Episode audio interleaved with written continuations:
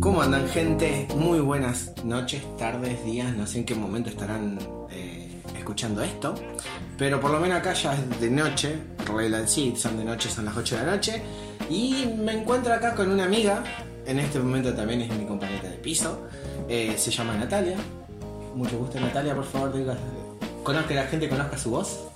Hola, buenas noches por este lado del mundo, ¿cómo andan todos? Como saben, estamos desde Gotemburgo transmitiendo. Y bueno, acá con Nati nos va a contar un poco su experiencia. Ella es una chica que yo la conocí acá cuando recién me mudé, literalmente el primer día que vine a firmar un contrato. Eh, y en ese momento hubo un feeling, una química de amistad completamente de otro nivel. Y la verdad que tiene mucha historia para contar. Ha sido una persona que ha viajado bastante por el mundo ha estado en situaciones muy random, se podría decir. sí, demasiado. Eh, y bueno, hoy nos va a contar su, su visión, su propio eh, mundo de aquí, de, lo que piensa de Europa. Pero antes que nada, vamos a preguntarle, que se, contanos un poco cómo, de dónde sos, cómo terminaste acá. Bueno, yo soy de Río Negro, de la Patagonia Argentina. Eh, nací en una ciudad llamada General Roca. Es una ciudad chica, mediana chica, se podría decir. Y imagínense que yo eh, nací en el año 92 y hasta el más o menos 2015, no, 2018 estuve en mi ciudad natal. Es decir, hice la, el jardín, primaria, secundaria, universidad, todo en la misma ciudad. ¿Una ciudad de cuántos habitantes? Ah, no. Esa te la debo. Pero es. ¿100 no, ponele que tengas, sí, 100.000. O sea, es una ciudad chica, digamos. Uh, súper chica, sí. Sí. Eh, donde no es que nos conocemos todos, pero bueno, prácticamente sí. de vista, por lo menos, capaz que te cruzaste. Tal cual, o siempre, o puede ser que eh, mi abuela conozca a la madre de la tía, de no sé qué, o sea, sí. nos conocemos todos prácticamente. Y siempre había viajado por dentro de Argentina, pero jamás al exterior, jamás. Y, bueno, mi primera vez fue, terminé, eh, o sea, me recibí, pasó un año en el que ahorré plata y me fui directamente para, para Alemania. La primera vez primera, primera vez que salía al mundo. A todo esto, para, antes que nos cuentes cómo llegaste para Alemania, eh, vos te egresaste de la universidad, ¿no? Eh, sí, así es. ¿De qué carrera? Eh, la carrera del profesorado de artes visuales con orientación en pintura y grabado y arte impreso. Una carrera dedicada al arte, básicamente. Dedicada al arte, sí. Es una docencia, pero en mi caso, o por lo menos mi camada, se centró más en en la teoría y en la práctica, pero para desarrollarse uno como artista independiente, ¿no? Que también ese es mi objetivo. Sí, me imagino, después nos va a contar un poco más los detalles que estás acá. Eh, bueno, todo esto, te fuiste para Alemania por primera vez. ¿En qué año era qué edad? Tenía 25 y esto fue en diciembre de 2017. 2017, 25 años, miércoles. Eh, todo un cambio, nunca habías vivido sola, ¿no? Nunca había vivido sola. Hacerlo en otra cultura. En otra cultura, en otro idioma. Siempre viví con mis papás, siempre. Eh, pero a lo último fue por una cuestión de ahorrar plata, ¿no? Porque mi objetivo era viajar, entonces ¿para qué me iba a alquilar un lugar sola, no? ¿Siempre, tuviste, ¿siempre tuviste el gen de, la hormiguita viajera? Ese, ¿Siempre sentiste que no ibas a vivir toda tu vida en, a partir de la, adolescencia. Ahí me empezó como ya la adolescencia tardía, eh, pero más que nada, siempre me intrigó el tema de viajar y vivir en otros países, pero yo pensaba que era para, para gente pudiente. ¿no? Con, plata, gente con, plata. gente con plata y que no cualquiera tenía esa posibilidad. Y cuando me enteré que no era así, eh, sí, es posible, lo tengo que hacer ya, listo. ¿Qué sentías? O sea, yo pregunto esto porque en mi caso personal, el momento de. Si bien me he mudado por distintas ciudades dentro de Córdoba, donde soy yo, fui, viví un tiempo en la Patagonia, siempre sentí que me era poco, que me era un poco el espacio donde yo me encontraba. Siempre, como siempre, en ciudades pequeñas, pueblos grandes, pero siempre sentí como que me quedaba chico, que quería salir en algún momento, conocer más. ¿Era ese a tu caso? Sí, sí, totalmente. Yo eh, siempre dije que siento que no pertenezco a, a, mi lugar, o sea, a, mi ciudad o al país.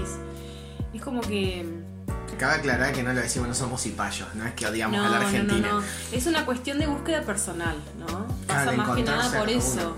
Eh, hay gente que, que ha nacido en, no sé, digamos, Dinamarca, capaz un danés no se siente no siente que pertenece a su país. Sí, que le gusta, qué sé yo, Turquía. bueno, viste que nosotros nos encontramos con generalmente con muchas personas, muchos escandinavos, vamos a decir, que siempre se han hecho viajes de años por Sudamérica aprendiendo español.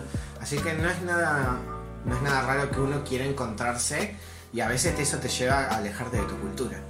Y me imagino que como vos también como artista, buscar posibilidades afuera eh, tenía otro, otro peso, a diferencia de, no sé, otras personas como yo nos fuimos a estudiar. Fuiste a Alemania primero. Sí. ¿Por qué Alemania? Eh, Pasa que yo siempre, va, no siempre, sino desde el último tiempo que empecé a planear mi viaje y ver la posibilidad de que, o sea, de, vivir en el exterior, siempre sentí como una, una atracción eh, inexplicable hacia Alemania. Rarísimo porque yo no tengo ningún familiar alemán, eh, en mi casa es como que siempre toda argentina, eh, no sé, falta un poco más de, de, de conocimientos hacia otras culturas. Y, a mí me llamaba la atención el país, el idioma, no sé, todo. Sí, es más, hasta me tatué una frase en, alemán porque para mí, no sé, el idioma es eh, suena muy bien, suena, no sé, no lo puedo explicar. Y me acuerdo que cuando una amiga me contó que habían visas para Alemania, yo no lo podía creer. Era como, ah, voy a estar en el país de mis sueños, no sé qué. Así que bueno, eh, y a todo esto, viajaste a Alemania entonces. Sí. ¿A dónde fuiste para primero? ¿Hiciste, recorriste Europa primero antes de llegar a Alemania o fuiste eh, derecho? No, eh, no, fui derecho directamente. En realidad hice una escala en Turquía, me quedé adentro del, del aeropuerto y de ahí fui a, Berlín. Sí. Caí a, Berlín directamente. Y estuve una, un mes ahí, después eh, me fui a las afueras de Berlín porque iba a hacer un workaway, el cual salió muy bien, así que nos fuimos al otro día. Y después em, tuve que hacer un tiempo más, creo que una semana más, para irme al lugar definitivo donde iba a estar por lo menos por dos meses, que era en el sur de Alemania. Yo tenía pactado un workaway. ¿Te eh, acordás de la región del.? Sí, obviamente. Em, es del. Eh, está el valle eh, Mosel Valley, el valle del río Mosela, Mosel eh, y es bueno un sector que está más, eh, más al sur, suroeste, eh, cerca para nosotros, digamos a dos horas de Düsseldorf, y con la frontera de Holanda. Fui a parar un castillo.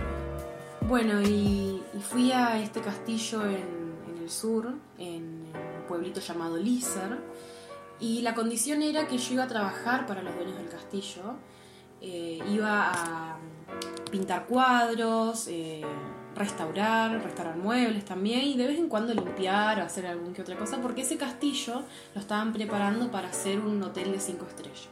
Ah, uy, perfecto. Sí, y la verdad que... Alto trabajo. Alto trabajo, la verdad que caer ahí... O sea, yo siempre, le, siempre que cuento mi historia digo, ponete a pensar una persona que vivió encerrada en una ciudad durante casi no sé, la mayor parte de su vida y que sí ha viajado dentro de la Argentina, pero después sale al mundo sola y se encuentra con un castillo que parece de mentira y el trabajo de sus sueños. O sea, imagínate, yo estaba montada en un pony. Para mí, y yo, y yo en esa época era muy de, de la ley de la atracción, de las energías, de todo eso. Entonces, como para mí era una fórmula matemática. Es decir, eh, pido esto, obtengo esto. O sea, es así. Yo había pedido por muchos años y había como hecho eh, afirmaciones y visualizaciones y todo. Y dije, entonces es verdad, funciona. Estoy en un castillo. Era como, me comía el mundo. Te juro que sentía que me comía al mundo. Spoiler alert, eso nunca es así. Eso nunca es así, gente, por favor. Porque lo primero que piensa la gente es que uno está aquí en Europa y es como llega, pego un trabajo, ah, cobro en euros, va a pasarla genial. Y primero que es, no es así. Tal cual. Porque no, uno no, no se da ni idea de lo complicado que a veces es luchar con otro idioma. Mm. Por más que vos lo sepas hablar. Eh, y eh, con otra cultura distinta. Y después cuando las cosas no se te dan, puede ser que no se te den en derrotera. Es decir, una cosa no se te da y te va a agarrar una racha. Lo mismo que te pasaría en Argentina, lo mismo que te pasaría en China. Sí. Así que nada, eso fue, me imagino que al principio, en tu caso, fue todo color de rosas, como dijiste. Y bueno, ¿y cuánto duraste ahí en el castillo? Y en el castillo estuve eh, dos semanas, dos, tres semanas, hasta que ellos me invitaron a ir a, Holanda. ¿Holanda? Sí. ¿Cómo te.? O sea, se te estaba, como decís, se te estaba dando todo. ¿Irte a Holanda? La verdad que no estaban mis planes. Eh, yo siempre fui una persona como que hace un plan y quiere que se dé de esa manera, después seguir lo otro, lo otro, lo otro. Ahora lo estoy modificando eso, ¿no? Eh, porque a veces está bueno la espontaneidad de, del hoy. Bueno, en ese momento como mis planes jamás había estado Holanda y era Alemania, Alemania, Alemania, medio como que no me gustó la idea, ¿viste? Pero me, me enojé, pero acepté, ¿no? Y menos mal que acepté, porque eh, la verdad que no me arrepiento. ¿A dónde fuiste? ¿A Amsterdam? No, no, no. Hay un lugar cerca. Sí, cerca del castillo, cerca más o menos dos horas y media. ¿A otro castillo te fuiste? No, me fui a una mansión. Ay, Dios, ¿viste cómo se te estaba dando todo? Pará. Sí. Porque pasaste de Alemania, que todo el mundo sabe que Alemania es como muy liberal, un estilo de vida más relajado, completamente muy distinto a la Argentina conservadora donde venimos. Sí. Y, pero pasaste a Alemania y después te fuiste a Ámsterdam. Lo primero es, ¿qué tanto te drogaste? y, a ver, eh, yo en ese momento no, me drogaba tanto, ¿no? Imagínate, bueno, lo repito de vuelta, yo era una, era una persona cuadrada, ¿no? Era metalera o sea, uh. cuadrada, que eh, si bien había probado el faso, es como que no me animaba a tantas cosas. Y, y hablando de esto, el tema de, lo liberal que son, imagínate que yo llego a Holanda, un día atrás había conocido a mi jefe. Dos días después era mi cumpleaños. ¿Qué me regala la esposa de mi jefe? Un consolador. consolador vibrador. Ah, bien, bueno, se jugó con el regalo. sí, yo ahora, ¿sabes cómo se lo agradezco? Pero en ese momento, yo era como, what the fuck, o sea, yo estaba súper roja, era un tema medio tabú para mí, era como que no. Y que me regalen eso, encima estábamos en una reunión con mi jefe, con no sé quién, con este, con lo otro, así, súper fancy en, en la mansión. Abro el regalo, un vibrador. Te juro. Sí. Aparte, mis jefes, o sea, el tipo eh, tiene, bueno, en ese momento tenía 64 años y ella 34. O sea, no sé si era un regalo, una invitación o qué. O sea, después me enteré que era una invitación. ¿Para qué esté con ellos? Oye. Sí. Epa, mierda. No sé. Me da miedo, me da miedo preguntar ese tema, pero me parece que va a quedar mucho con el podcast, así que por las dudas lo reservamos para después. Quédense con las dudas o piden una segunda parte. ya dejá el ganchito. Sí. Pero bueno, y me imagino, ¿cómo fue vivir ahí en Holanda? Y vivir en Holanda fue totalmente un aprendizaje desde el principio, pero imagínate que ahora eh, es mi país preferido. Uh. Es eh, el lugar donde yo anhelo vivir, más que nada en Ámsterdam. Yo no vivía ahí, vivía al sur. Eh, pero bueno, hay muchas cosas de, Holanda o de Ámsterdam que se, se, mantienen en todas las ciudades. Por ejemplo, donde yo vivía habían tres coffee shops, o sea, era una ciudad chica. Pero había coffee shops, habían estos, eh, estos em, ¿cómo se llama? Lugares donde no, no son los coffee shops, pero te venden los mushrooms, ahí fue cuando los probé. Eh, también conocí los festivales de verano. Ah, uh, locura, locura. Ahí fue cuando me empezó a gustar la música electrónica, porque yo imagínate era una metalera cuadrada, que no quería saber nada. Y bueno, todo ese viaje, ese proceso, el hecho de conocer gente, todo eso que naturalmente abre la cabeza y, quiere experimentar otras cosas. Con la música, con experiencias, con gente, con drogas. Bien. Ahora, ¿cuánto duraste el resto de tu visa ahí en Holanda? Sí. ¿Cuánto tiempo quedaste? No sé, ¿10 meses? Un año. Un año, wow. en realidad, como me moví entre Alemania y Holanda, ponerle que hayan sido 10 meses en Holanda o 9 meses en Holanda y 3 o 2 en Alemania, algo así. Claro, desparramado. Sí. Bien, o sea, tenés muchas historias y todo.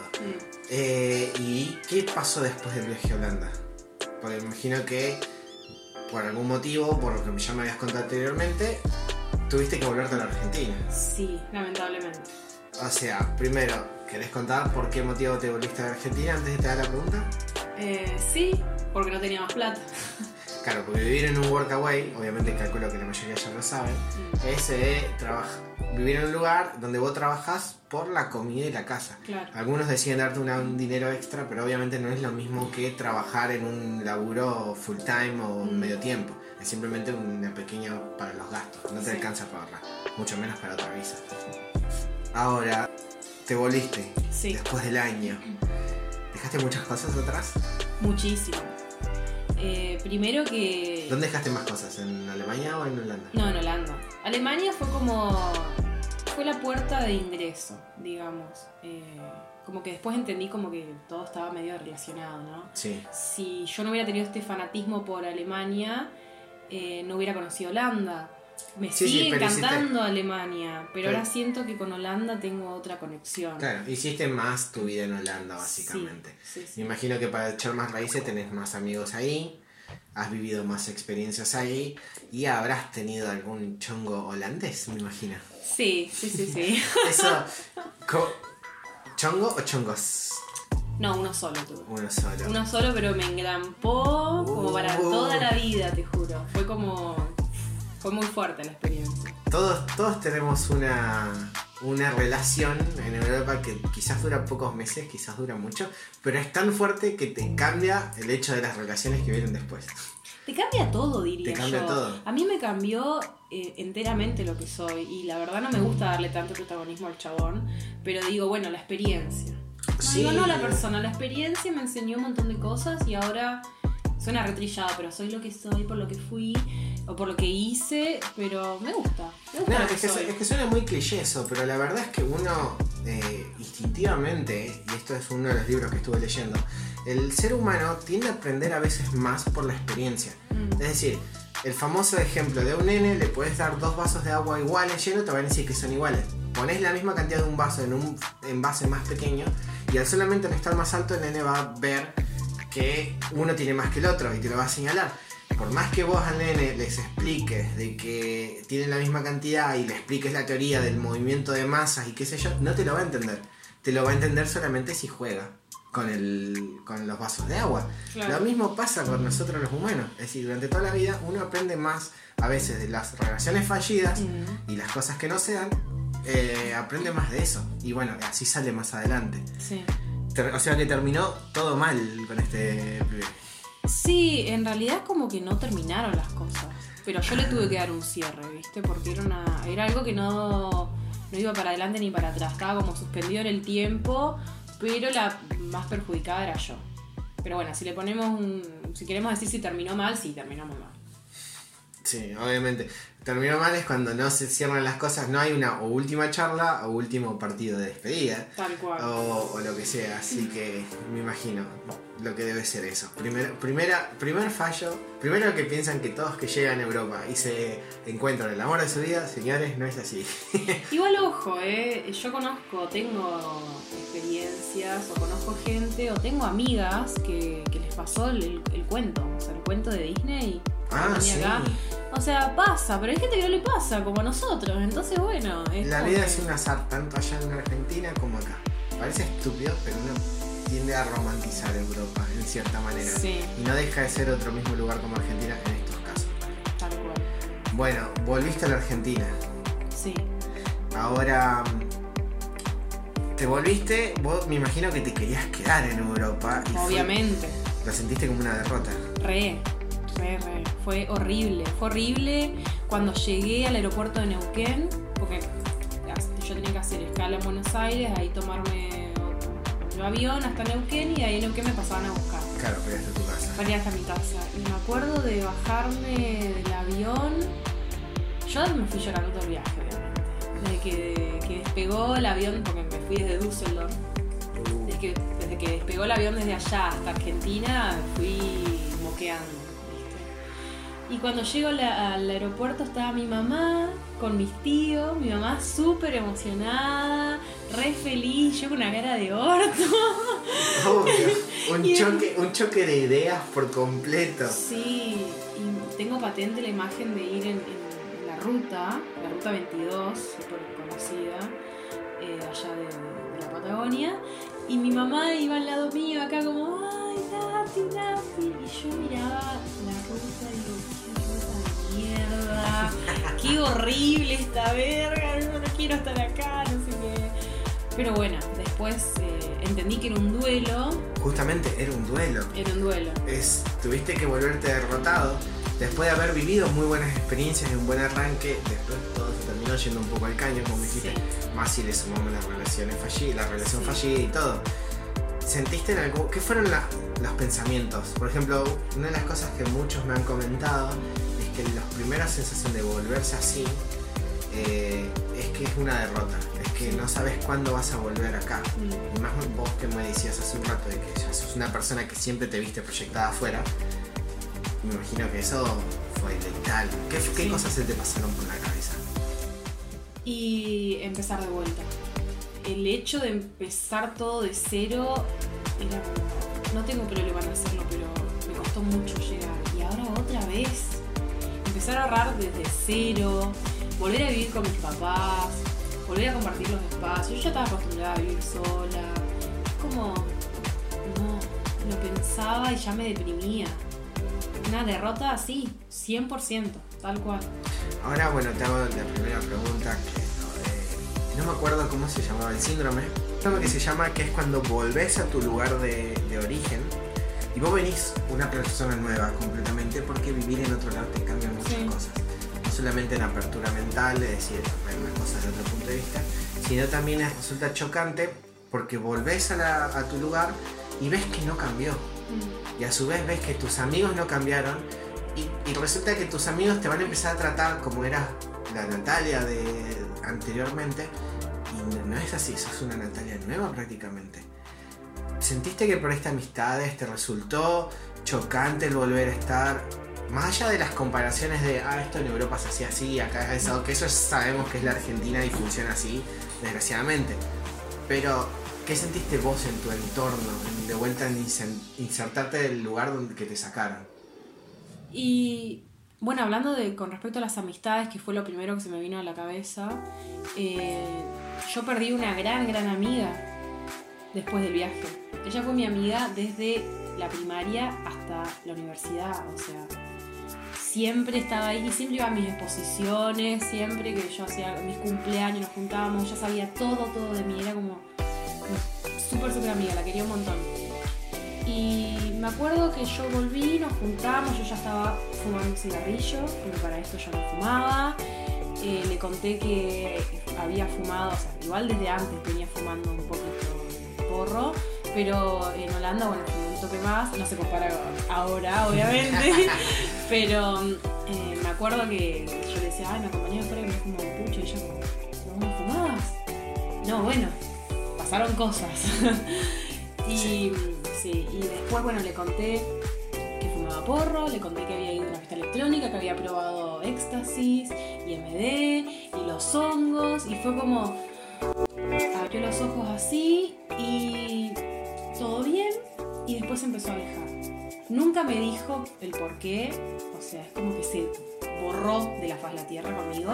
Nunca me dijo el por qué, pero yo siento que fue este choque de decir, bueno, ella conocía a la Natalia anterior, pero ahora no va a volverse Natalia, ya murió, se otra. Le pasaron un montón de cosas nuevas, tiene más experiencia y, tiene, no sé, ha probado otras cosas y no es la misma. Y si ella no le gustó, y bueno, o sea, obviamente me, me dolió muchísimo haberla perdido.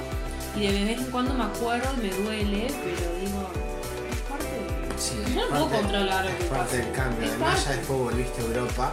Y bueno, en cierta manera volver a Europa después te lleva a, a tener menos lazos de donde eras, de tu lugar de origen. Te lleva a decir, bueno, me costó esta vez menos. Pero primero, ahí vamos a hacer una, una aclaración.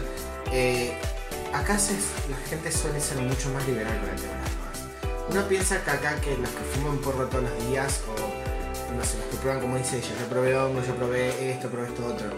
Eh, la gente tiende a pensar como, oh, esta persona vive alocada, vive en fiestas, vive high, vive drogado, puesto todo el día, y no es así. Porque el europeo tiende a ser mucho más liberal con esas cosas. Eh, por ende, siempre digo que los que quieran probar esas cosas las hagan acá en Europa, porque tienden a ser.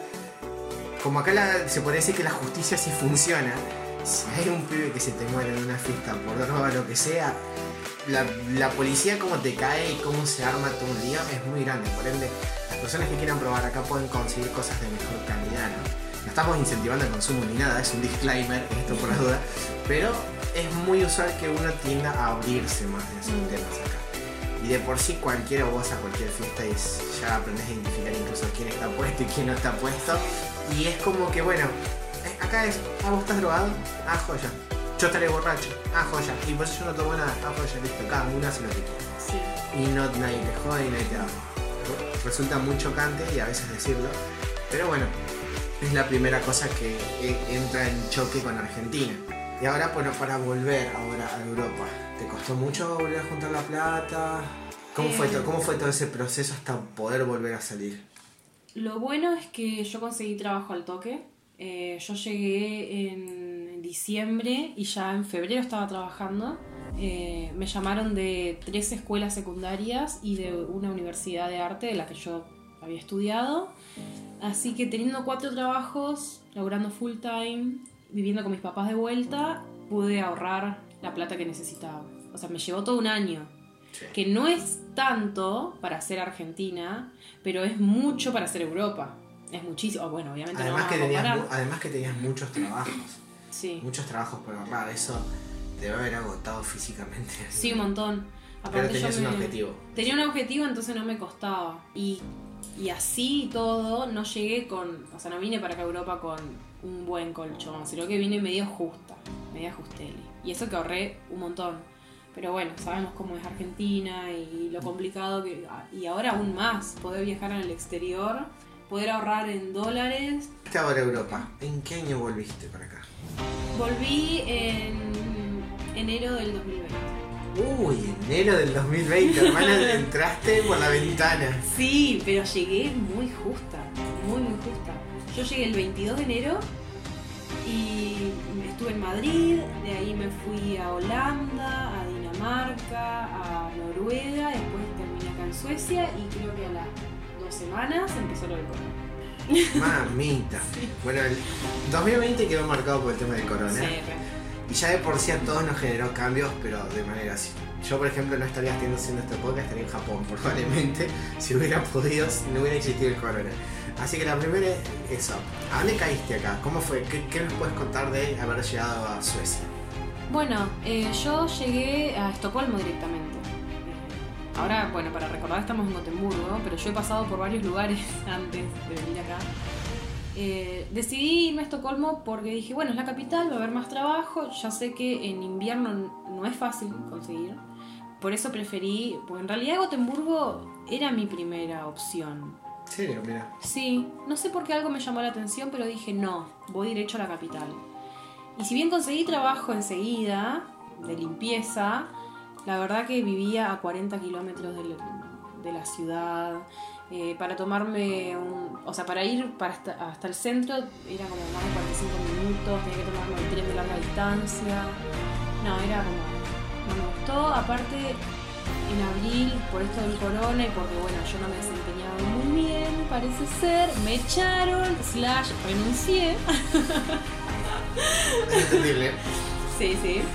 Así que eh, no sabía qué hacer y una amiga me dijo eh, que hay un programa que se llama Oper, que son niñeras que reciben un sueldo mínimo, pero también dan casi como dije, ya voy.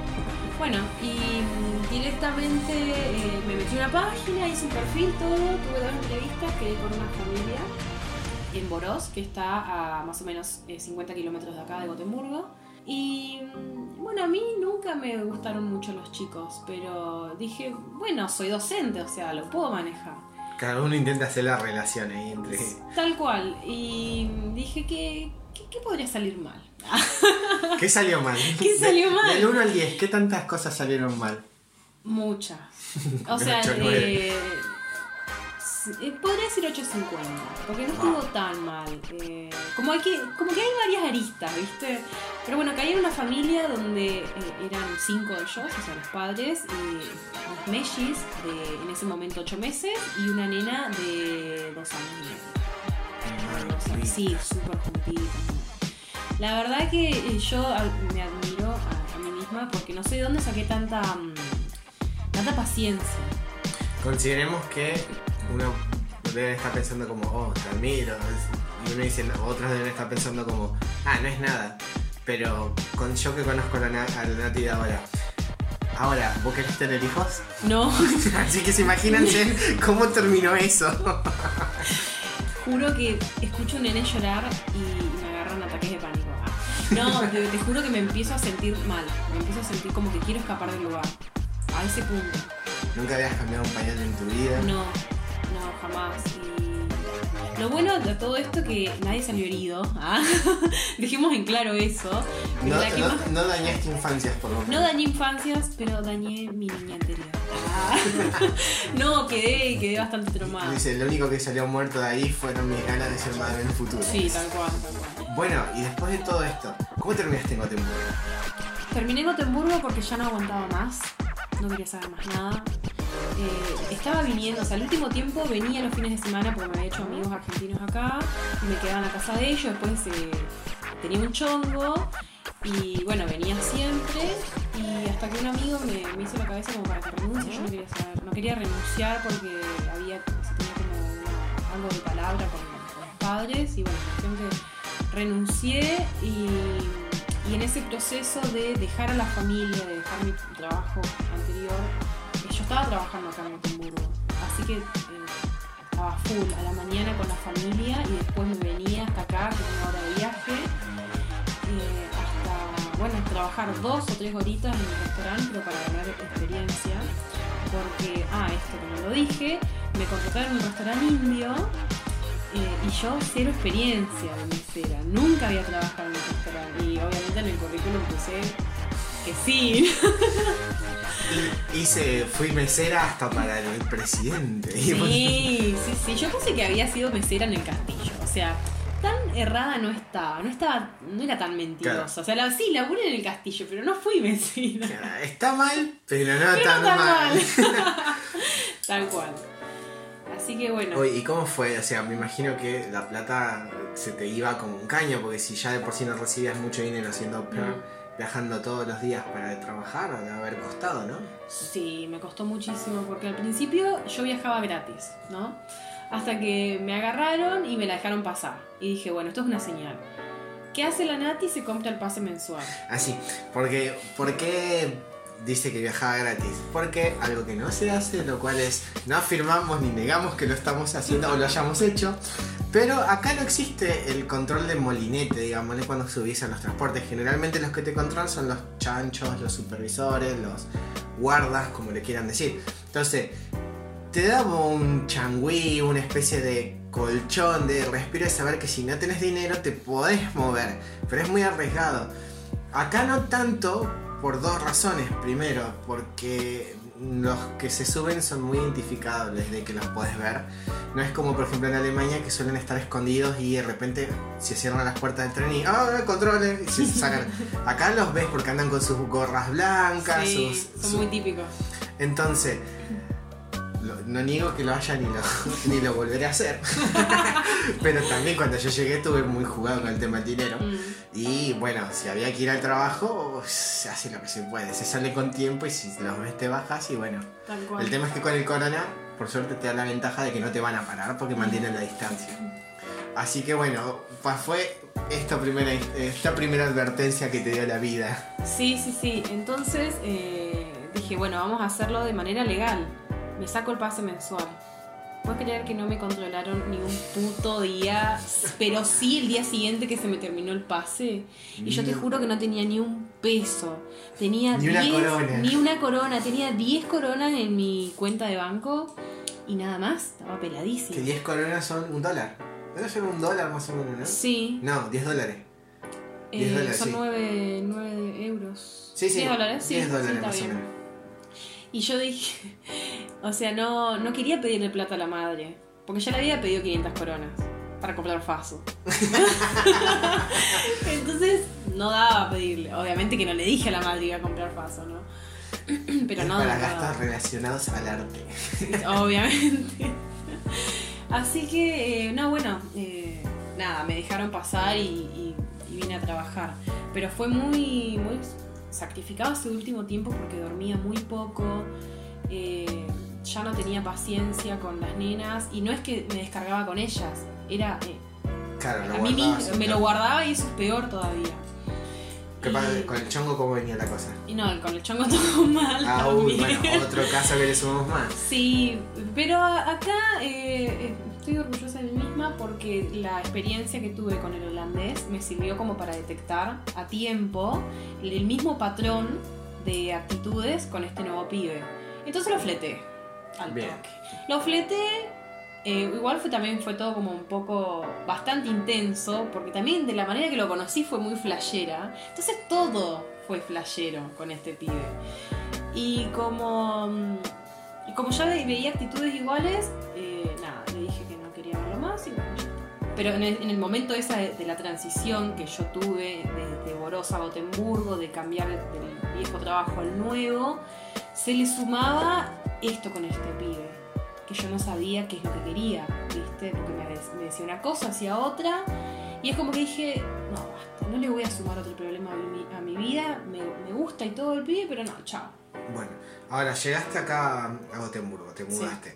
¿Qué es lo que sacás? ¿Qué es lo primero? Porque hoy día vivís acá, mm. no sé sabemos hasta cuándo, pero por lo menos vivís acá, acá fue donde yo te conocí. Yo te conocí al mes vos que te habías mudado, ¿no?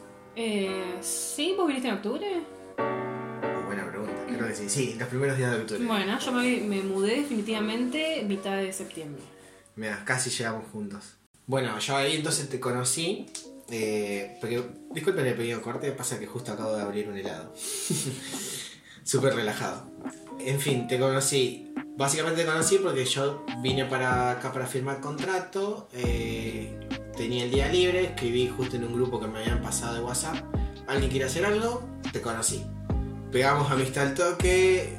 De eso conocimos a dos amigos fundamentales en esta historia. Uno que ya era amigo tuyo antemano, el gran amigo J, Johnny. Vamos a decirle Johnny.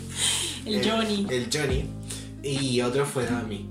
¿Cuál era? ¿Cómo se conformó el grupo? Vos eras muy amigo de, de, de Jonah. Yo de la casualidad que justo era vecino de Dami. Entonces terminó siendo ese grupo. Eh, yo creo que eso marcó bastante lo que es noviembre y octubre. Mm. Esos dos meses que pudimos compartir con Dami antes que Dami se mudara a Malmo. Era todos los días chilear acá en la casa que ahora compartimos. Se hizo la base. Sí. Algo que por lo menos yo rescato mucho era que éramos tan abiertos que podíamos empezar arrancando hablando sobre pintura y terminamos hablando de la filosofía de la vida. yo tengo muy buenos recuerdos de eso, por lo menos de esa época. Eh, ahora vos, más allá de eso, ¿cómo te sentiste vos, por lo menos en sí en general, en estos meses de que te mudaste a Gotemburgo? Porque ahora estamos a mediados de enero. Sí. ¿Cómo fueron a vos? ¿Qué sentiste vos que cambió en tu personalidad, en tus respectivas, todo lo que venís llevando, todo lo que estos que pasaron te llevaron hasta hoy? ¿Qué me puedes contar con respecto a eso? Y la verdad que eh, desde que llegué a Gotemburgo hasta ahora he pasado por muchos cambios muchísimos cambios, muchos aprendizajes nuevos. Te podría decir que eh, la he pasado muy bien, eh, me he sentido estable, que hace mucho que no me pasaba eso, estar estable emocionalmente hablando, y después pasar de una punta a la otra.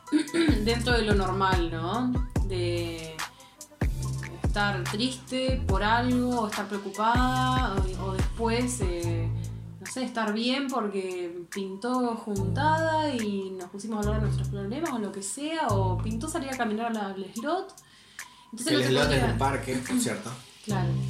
entonces no te podría decir que, bueno, esto, no, fue de todo. La verdad que han pasado muchas cosas desde que me mudé. ¿Sentiste, ¿sentiste que se recortó? En el sentido, antes venías mucho de cosas muy buenas y cosas más muy malas. ¿Sentiste que se te equilibró la vida? Sí, re, un montón. Porque si bien mi primera experiencia en Holanda la he pasado muy bien, pero también la he pasado muy mal. O sea, estuve muy tirada eh, emocionalmente hablando. Y ahora siento que tengo picos muy buenos de felicidad, pero no llevo, porque antes mi miedo era decir, bueno, o sea, tengo un pico de felicidad seguramente de tener un pico de tristeza, algo así. Y ahora no, es como que la puedo pasar muy bien, eh, me siento muy bien o equilibrada y sé que voy a tener mis momentos tristes, pero nunca sobrepasan de estar así como muy, muy mal. Hay un factor que suma mucho en cuenta acá, por lo menos para los que vivimos en Escandinavia, es el invierno. Mm. Uno está acostumbrado a los inviernos en Argentina, que más o menos son fríos, porque ya no es tan cálida la Argentina. O sea, no es un Colombia o Guatemala. Eh, y uno está más acostumbrado a eso. Ahora, el tema es que el invierno acá te cambia la vida. O sea, literalmente uno nota lo primero en la sociedad sueca, en general las sociedades escandinavas, es que son una cosa en verano y otra cosa en invierno. Mm. Y instintivamente uno tiende, vos llegaste a mediados del invierno pasado, ahora estamos a mediados del invierno ahora. ¿Qué sentís vos? ¿Vos sentís que te ha afectado en algo el invierno?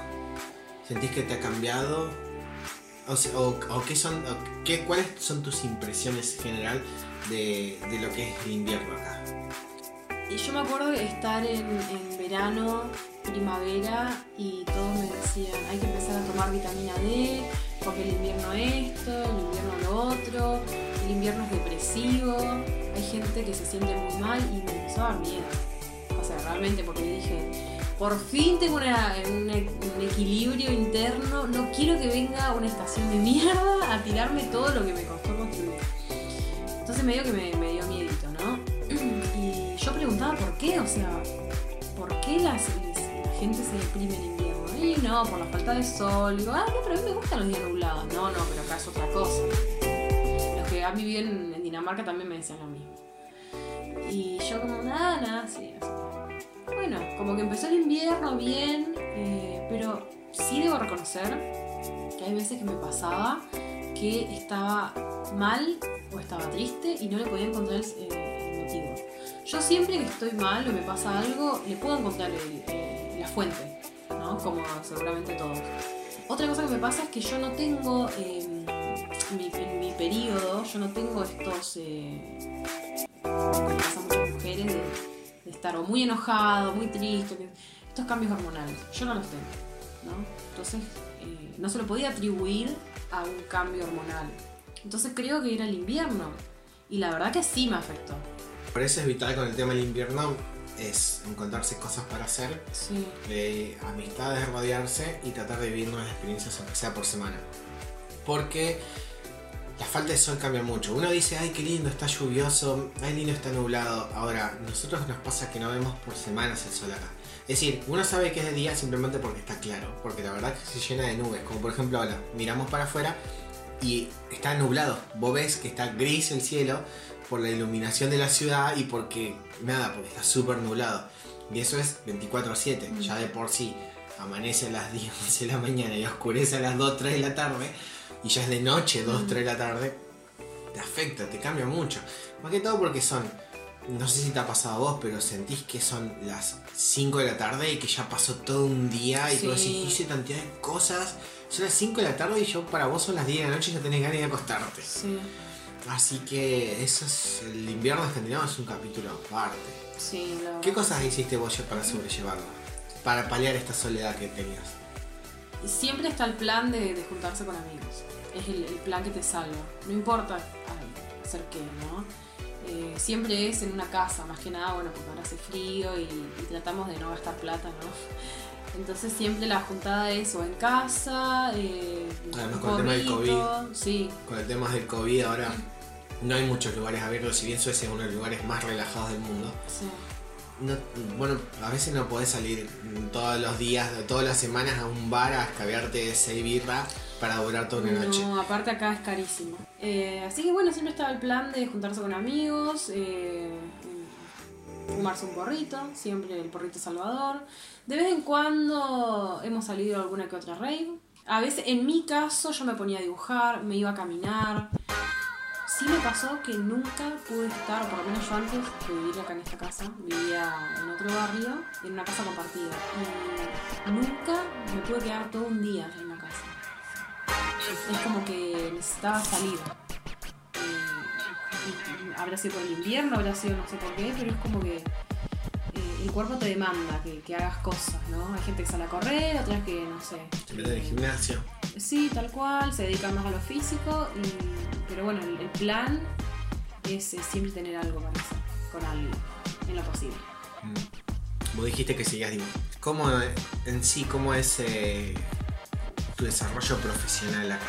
¿Estás en qué faceta estás en la vida con respecto a lo que vos estudiaste? Eh, y con respecto a lo que yo estudié, no lo estoy ejerciendo ahora actualmente, porque primero, bueno, lo que y es una docencia, pero yo lo que, como dije antes, lo que me quiero dedicar es a ser artista independiente. Y eso lleva un poco más de tiempo porque es algo más de freelance, eh, es más de trabajo propio, es más de rebuscárselas. Darse a conocer. Darse a conocer, tal cual. Yo ahora estoy teniendo un desarrollo totalmente diferente al que había tenido en, cuando estaba en Holanda, porque ahí tenía todo servido. O sea, me tenía tipo un manager que me organizaba las exposiciones. Eh, tenía un, atelier, un taller gigante con todos los materiales que yo quisiera. O sea, tenía todo servido. Y ahora volviste al Under.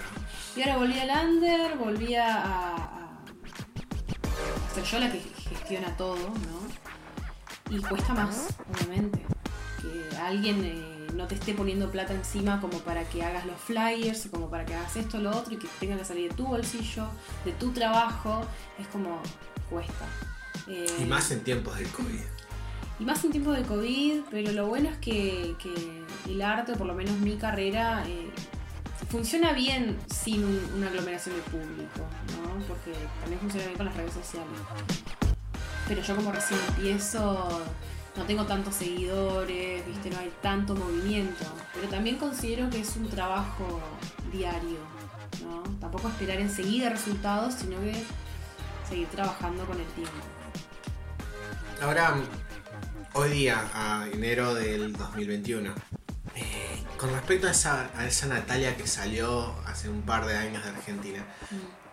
¿Has pensado en qué cosas ha cambiado? Si pudieras juntar a las, dos en una mesa, ¿qué cosas serían diferentes una de la otra? Más allá de que uno hoy día tiene un consolador que se regaló el jefe, ¿no? Vos sabés que justamente hoy venía del trabajo y pensaba eso. Pensaba en eh, que fue re poco, que habrán sido tres años. 2000, bueno, fin de 2017, 2018. Mm. Un año, un año Holanda, un año acá y un año en el medio que estuviste en Argentina. Yo no puedo creer todo lo que cambié, porque si yo me junto, soy dos personas totalmente diferentes, pero hasta físicamente hablando. Sí, porque mm, ya desde el gesto, eh, el pelo, por ejemplo, yo usé toda mi vida el pelo largo, toda mi vida, desde, no sé, los 15 años que me empecé a dejar crecer el pelo, eh, hasta hace un par de meses atrás siempre lo tenía muy largo y aparte que era metalera, me ponía el pelo para adelante, oscuro, la ropa. Después de haber viajado por primera vez, eh, bueno, el pelo seguía, pero empecé a, elegir un poco más de colores y capaz una boludez, pero no, te ayuda. A, sí, sí, cambios en tu personalidad. Sí, y bueno, a nivel personal, un montón de cosas que la verdad que sería largo si nos empiezo a explicar o enumerar. Entonces vamos a decir de... Eh, descubrimiento, ¿no? Yo antes me sentía, en muchas cosas me sentía un poco reprimida, ¿viste? Como que no quería hacer esto por, eh, por miedo, no, no con respecto al viaje, porque eso nunca tuve miedo, pero probar boludeces, o sea, decir, ah, bueno, eh, capaz que, no sé, me gusta ese y, me lo cojo, pero después nada más. Mm. Era como antes, era súper cuadrada, ¿no? Y era como, bueno, eso, que me pone incómoda, pero lo voy a hacer igual. Y lo hacía. Y bueno, son como esas cositas salir, que construyendo. Salir de tu zona de confort. Tal cual. Así que un montón de cosas. Y hace un par de años, no, par de años, perdón, hace un par de meses atrás me corté el pelo y que para mí fue como, fue un cambio muy importante. Porque el pelo para mí representaba un montón de cosas, qué sé yo. No deja de ser tu proyección de lo que lo otro lo primero ven. Es como decir, muchas personas, como por ejemplo yo, me estoy cambiando el pelo también. Cambié de color anteriormente, me hice tatuajes. Y uno dice, esas cosas, esos cambios que uno hace, también en parte es porque está reflejando un cambio interior que uno tiene. Porque no deja de ser que vos estás cambiando la forma como el mundo te está viendo en primera instancia. Entonces eso demuestra claramente de que has tenido un cambio. Hay algunos que se pelan, otros que no sé, se hacen aritos, piercing, cambian de... Entonces eso demuestra claramente que hubo un cambio. Eh, ¿Qué cosas también además de comparar, por ejemplo? ¿Qué cosas son las más positivas para vos de, Suecia y las más negativas? Si pudieras resumirlas. A mí lo que me gusta mucho de la sociedad sueca es eh, la tranquilidad que, que, te, brinda a, la hora de vivir en un lugar. Yo digo sociedad sueca, no digo solamente suecos, también digo extranjeros, ¿no? Digo todos estos que, componen eh, la sociedad. Y, a mí esta parte me encanta porque yo me siento segura acá. no sé, puedo caminar tranquila, eh, voy a una parada y sé que, que voy a llegar a mi casa. Para mí eso es fundamental, la tranquilidad y la seguridad que me dan el país o la, sociedad. La verdad que no, eso me encantaría replicarlo en, Argentina. ¿Has copiado cosas de la sociedad? Por ejemplo, yo al vivir muchos años en Alemania, copié, por ejemplo, y vos te habrás dado cuenta, eso viendo conmigo, el, ser estructurado, la puntualidad. Mm vos como siempre me dijiste una cosa muy artista, a mí no me representás, si me tenés que representar no me haces con líneas curvadas, me tenés que hacer con líneas rectas. Sí. Y eso yo no era así, era más, era muy distinto cuando era en Argentina. ¿Vos sentís que has tomado algo de la cultura sueca o, holandesa de los lugares donde has vivido? Sí, es que yo creo que uno... Es imposible que, no, que vayas a un lugar y no tomes algo de eso. Capaz no te das cuenta, eh, pero por ejemplo de Holanda... Eh, tomo de que la gente era muy, muy abierta, ¿no? Muy abierta de mente y a eso yo lo, empecé a incorporar. Algo que me gusta ponerle de, la, de los holandeses, que no lo he visto acá, ponele, es la honestidad. ¿En serio? No he visto la, sí, no he visto la honestidad acá. Eh, pasa que los, no sé si vos lo habrás notado, pero los suecos no te dan la sensación de que no no quieren el enfrentamiento. como que... Me da cuenta de eso. Evitan el enfrentamiento. Y bueno, ¿cómo, eh, ¿cuál sería una manera de evitar un, enfrentamiento? No decir lo que realmente te pasa, no ser honesto con, con, e, con algo. Ah, claro, la sinceridad, sí. Entonces eso veo que en, muchos casos, no vamos a decir obviamente que todos los ojos son así, pero en muchos casos no quieren enfrentar, entonces... No, no, eh, nosotros no estamos hablando de generales acá.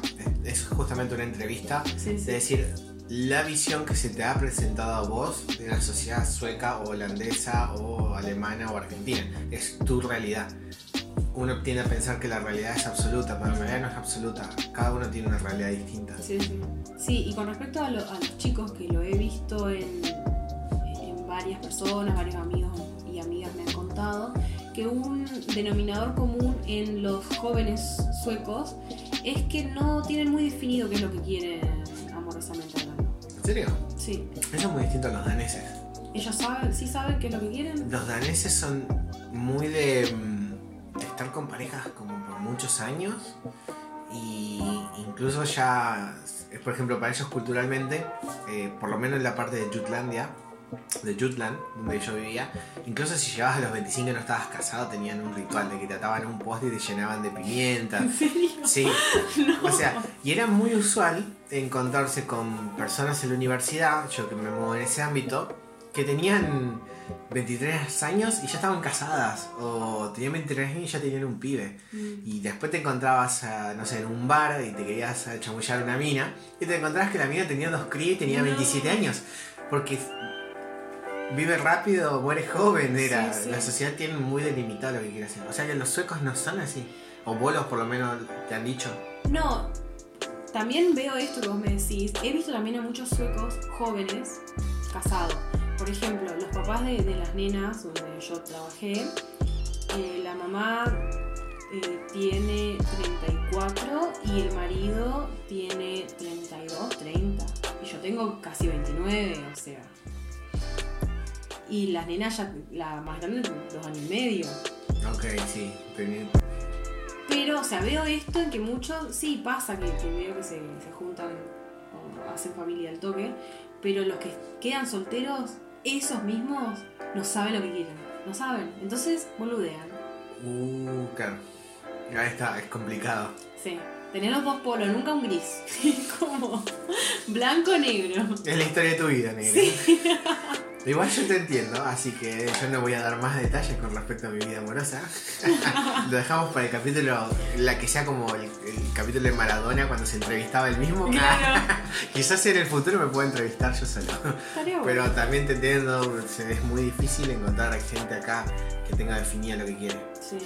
Tienden a ser como, bueno, son sociedades que han vivido ya hace una o dos, dos generaciones, viven tranquilamente y tienden a generar estas cosas uno a veces en Argentina están acostumbrados a generar problemas, todo, que uno ya tiende a definirse más rápido. Mm. Acá no lo tienden a hacer.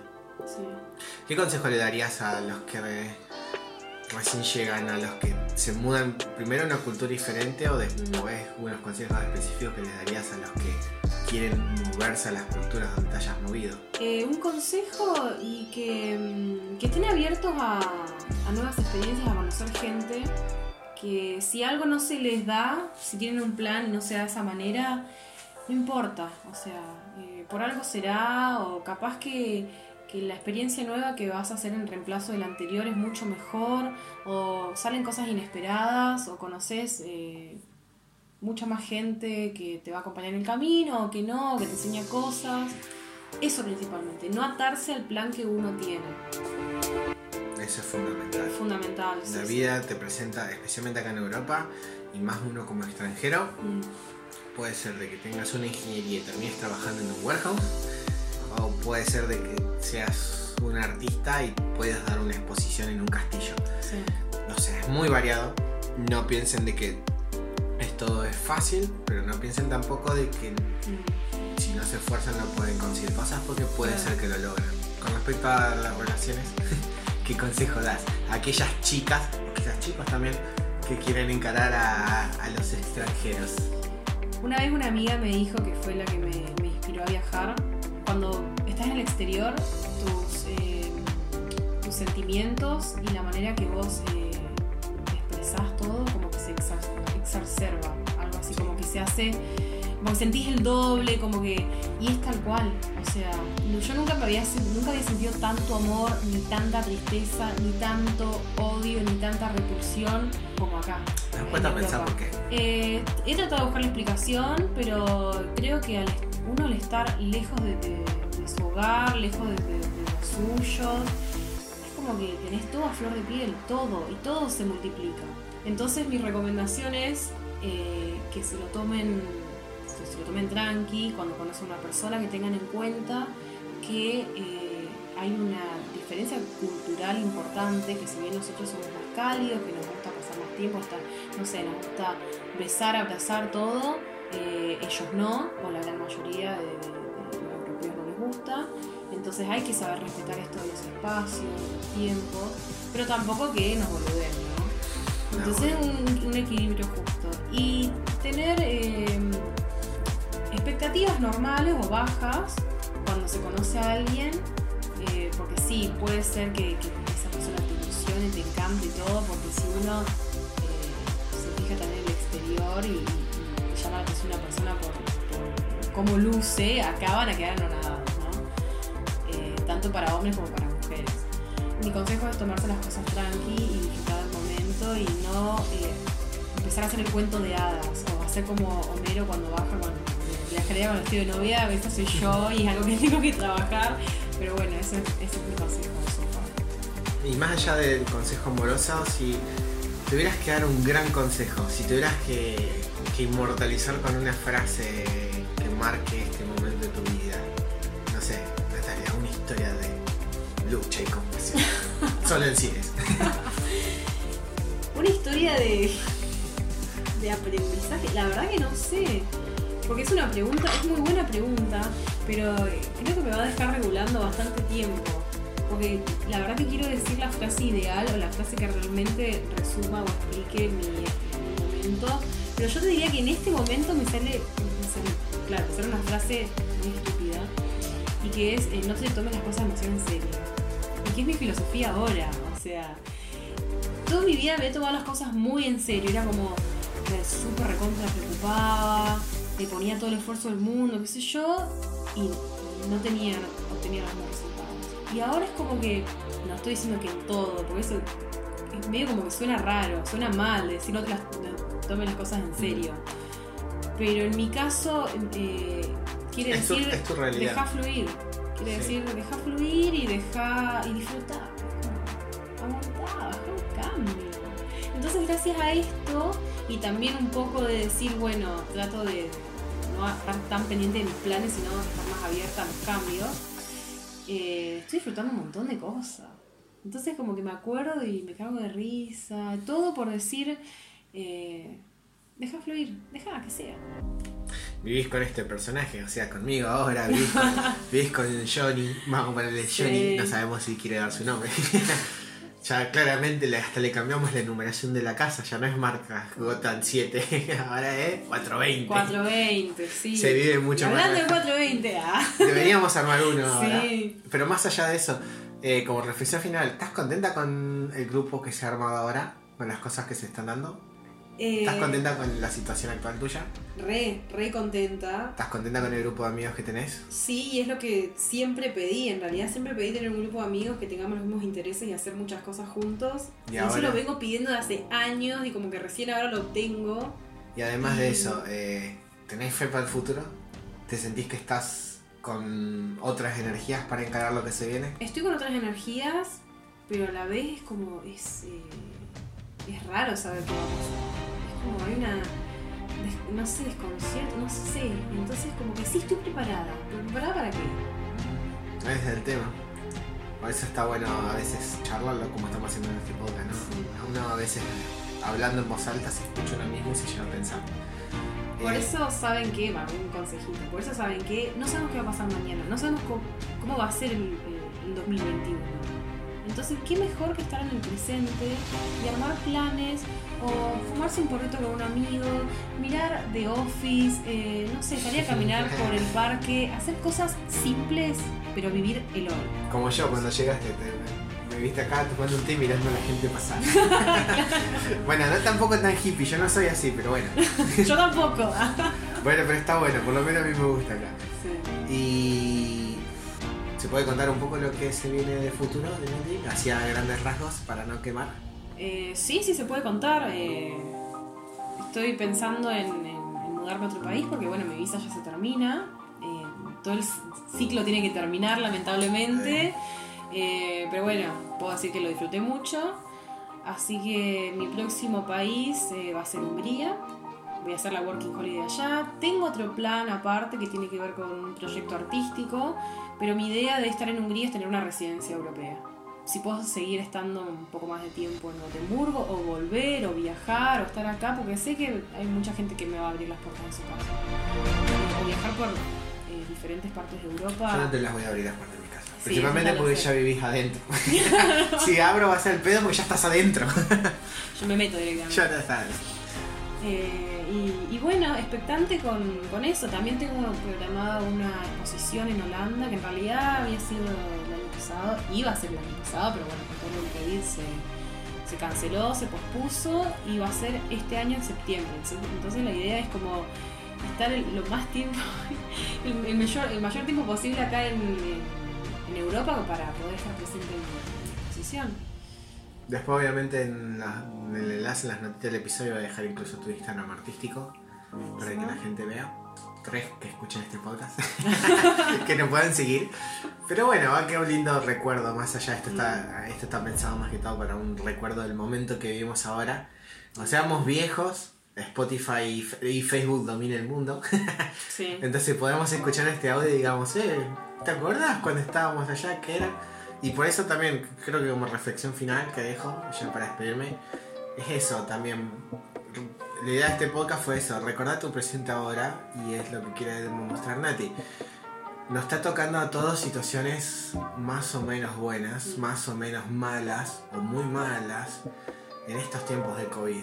A no bajar los brazos. No te queda otra que salir vos adelante. El disfrutar el que tenés ahora y el seguir hacia adelante. O sea, creo que esa es la mejor para hablar que uno tiene ahora. Parece estúpido, pero a veces cuesta lograrlo. Bueno, eso es todo. Muchas gracias, Nati. Y... Gracias a vos. Y nada, bueno, el resto de las personas que yo voy a subir este podcast y quizás en algún momento va a salir otro, no sé. Tengo que aprender a editar. Pero bueno, por lo pronto es eso y nada. Saludos gente y nos estaremos viendo en la próxima. Chao, chao.